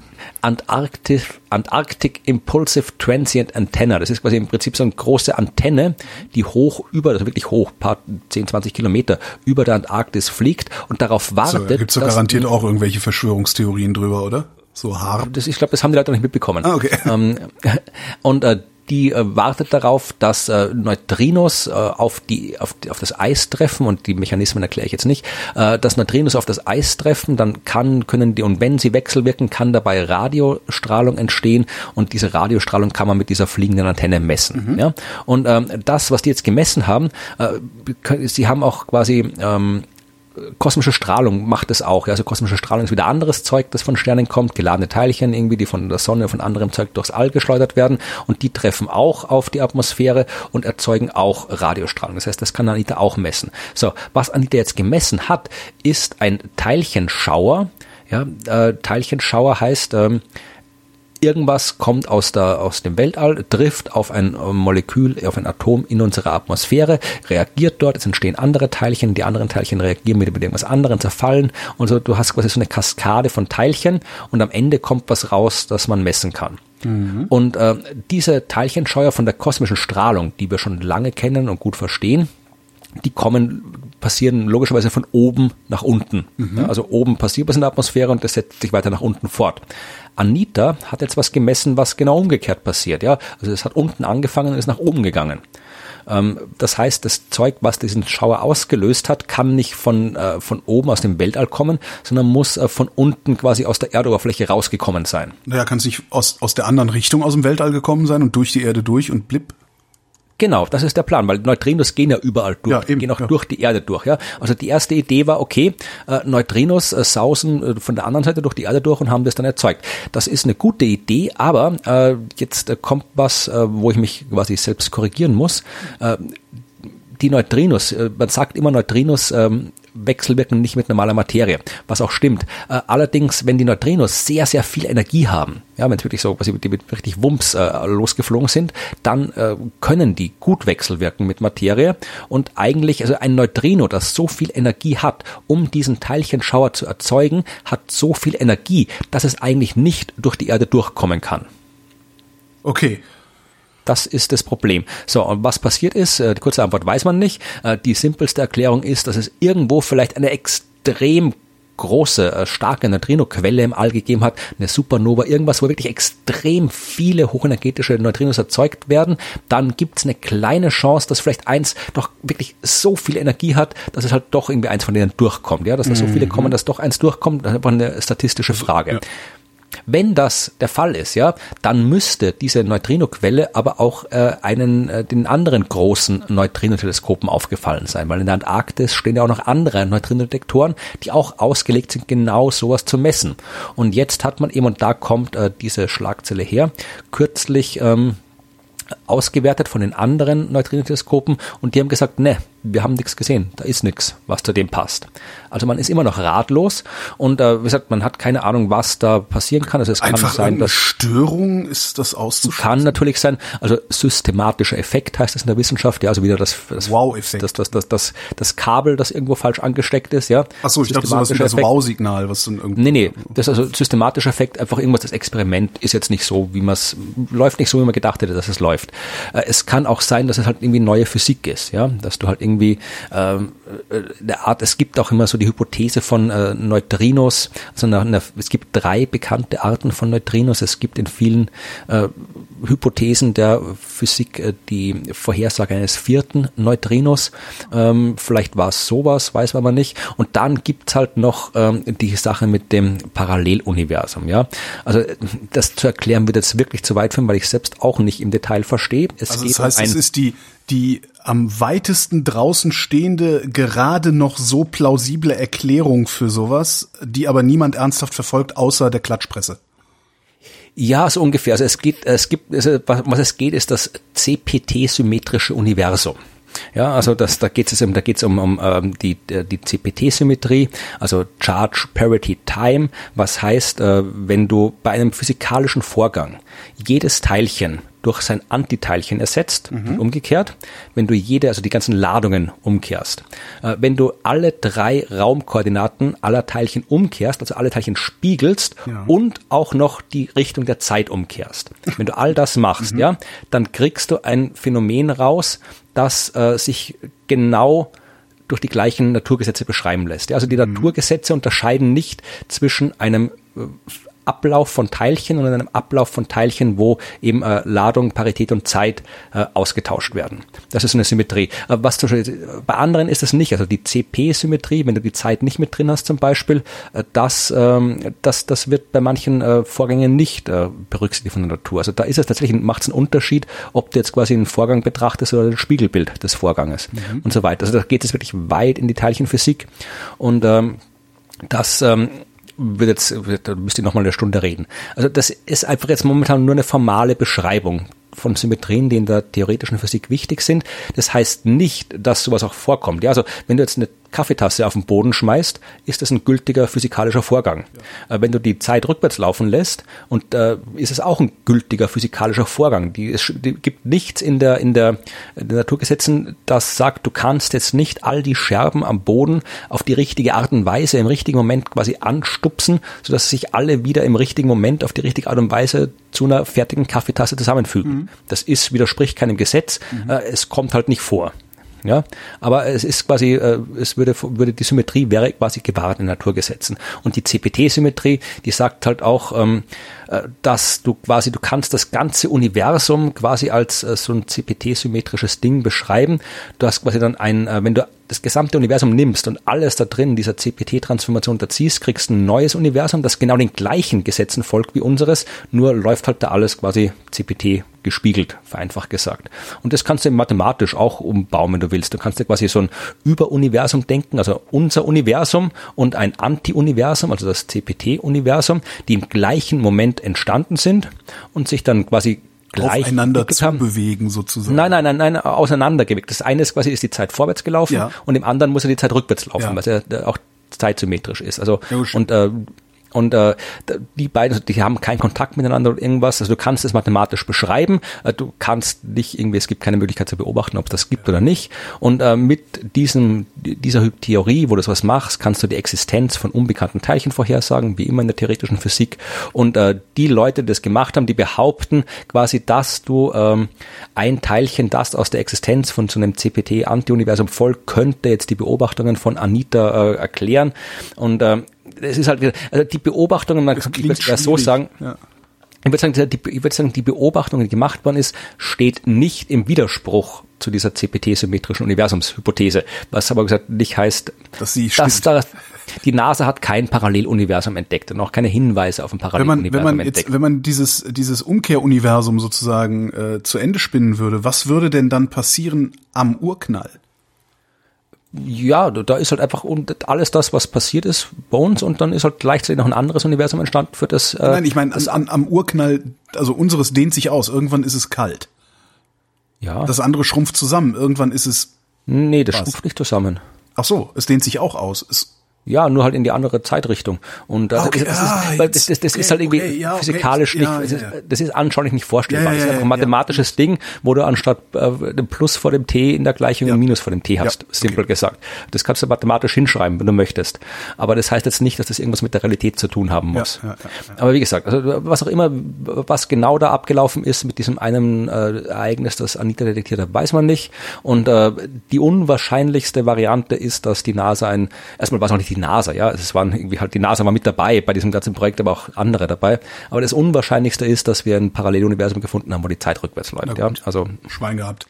Wer weiß, sonst wären da auch noch irgendwelche Bärtierchen von der, also Anti-Bärtierchen von Anti-Bärtierchen, genau. Gespiegelte Anti-Bärtierchen. Gespiegelte Anti Noch ein Sendungstitel, der eigentlich auch nicht schlecht ist, aber gut. Letzte Meldung meinerseits. Singapurer, also, pur, purianische Singapur, Forscherinnen aus Singapur, Singapur, haben festgestellt, äh, wie man Strom aus Schatten herstellen kann. Normalerweise machst du ja Strom aus Licht, ne? so Photonen, Halbleiter, Strom, also Photonen, Halbleiter, Elektronenstrom. Ähm, was sie gebastelt haben, ist ein Schatteneffektgenerator. Das ist eine Trägerfolie, goldbeschichteter Siliziumwafer drauf. Wenn das Ding komplett im Schatten liegt oder komplett im Licht liegt, fällt da praktisch keine Elektrizität raus. Wenn das Ding aber teilweise im Schatten liegt, gibt es einen elektrischen Fluss. Und der ist am größten, wenn das Ding genau halbe halbe in Licht und Schatten liegt. Ähm, und dieser Beleuchtungskontrast, der macht, dass da dann halt Strom fließt. Und zwar echt viel Strom. Ich glaube, sie haben es geschafft, mit ihrem Prototypen, was waren es, 1,2 Volt zu erzeugen, um damit eine Digitaluhr anzutreiben. Ja, das ist cool. Was ich schon ziemlich cool finde. Und die sagen halt auch, naja, das ist halt überall denkbar, wo Licht, Licht und Schatten existiert, zum Beispiel auf Kleidung. Uh. Ja, das vergisst man oft, dass man quasi äh, bei ganz vielen Dingen nicht unbedingt äh, viel, viel von etwas braucht, sondern einen Unterschied braucht. Also auch bei der Geothermie zum Beispiel, ja, genau. Erdwärmenutzung, da glaubt auch immer, ja, man muss jetzt irgendwie hier bis, bis ins Erdinnere graben oder irgendwie Vulkan am Bohren. Es reicht, wenn es da irgendwie, wenn du irgendwie einen Meter runtergräbst und da hat's halt irgendwie, da hat's halt dann irgendwie, weiß nicht, irgendwie 20 Grad und draußen hat's irgendwie äh, andere Grad. Das kriegst du mit. Du brauchst, in, du brauchst einen Unterschied, ja. Mit genügend technischem Aufwand kriegst du das ja sogar aus Temperaturunterschieden von, was weiß ich, zwei, drei Grad hin, äh, ja, ja. Ich habe zum Beispiel so einen ähm, so einen, so einen Campingkocher, der, äh, also das ist, der ist, das so, so Holzbetrieben, ne? also brennt ein Feuer drin. Und da drin ist eben auch so ein komisches Element, das aus den Temperaturunterschieden zwischen unten und oben in diesem Kocher Elektrizität erzeugt und in einen Akku umleitet. Ja, äh, das heißt, kannst dich dann in den Wald setzen und Strom machen, während du deinen Kaffee kochst oder so. Das ist gar nicht schlecht. Ja, kann man auch außerhalb vom Wald machen. genau. So, kommen wir zum Werbeblock. Genau, also es gibt, wie gesagt, immer noch keine Veranstaltungen, äh, die ich bewerben könnte, weil immer noch, also in Österreich sind jetzt habe ich sogar Veranstaltungen mit erlaubt. Ich glaube, du kannst irgendwie 100 Leute, wenn die weit genug auseinander sitzen oder sowas, äh, kannst du irgendwo äh, unter, kannst du auftreten davor. Ich halte es immer noch nicht für eine gute Idee, weil ich glaube, nach allem, je mehr man rausfindet, desto mehr findet man raus, dass quasi ja. im Freien ist es lang nicht so arg und innen drin, also da, wenn du lang genug irgendwo drin bist, dann ist es, äh, dann, dann ist es auch egal, ob du Abstand hältst. Ja, und, und trotzdem bist, ist ja auch so, also ich habe ja auch mit Chris Marquardt überlegt, wir wollten ja auch unsere Fotosendung mal auf die Bühne bringen. Ähm, und ich denke auch die ganze Zeit, also selbst wenn es jetzt, also selbst, selbst wenn man es draußen macht, ja, und da ist es nicht so schlimm und es ist windig und weiß der Geier wie, am Ende bist du halt immer noch derjenige, der zu der Veranstaltung eingeladen hat, auf der jemand krank geworden ist. Und das möchte ich nicht sein. Ja, das kommt dazu. Aber es gibt halt noch momentan die Termine, die wir, zumindest ich und äh, alleine und ich mit den Science Busters habe, die sind alle für, fangen momentan, glaube ich, wie Ende August und Anfang September an. Also bis dahin habe ich noch genug Zeit, sie zu bewerben, wenn sie noch aktuell sein sollten.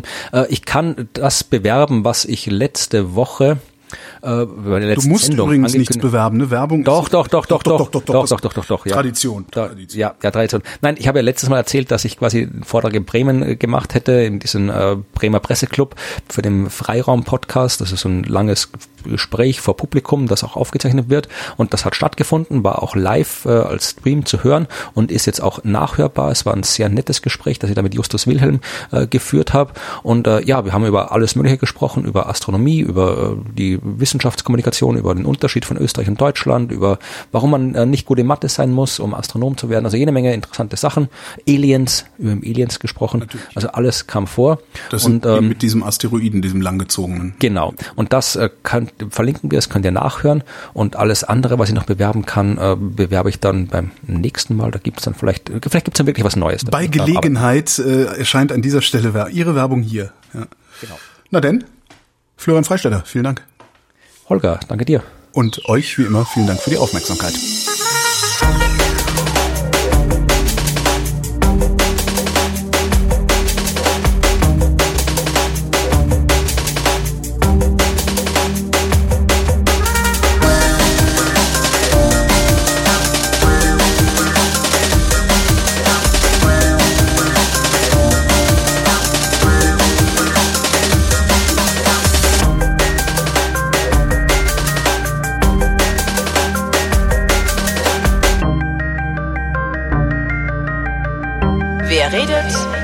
Tod.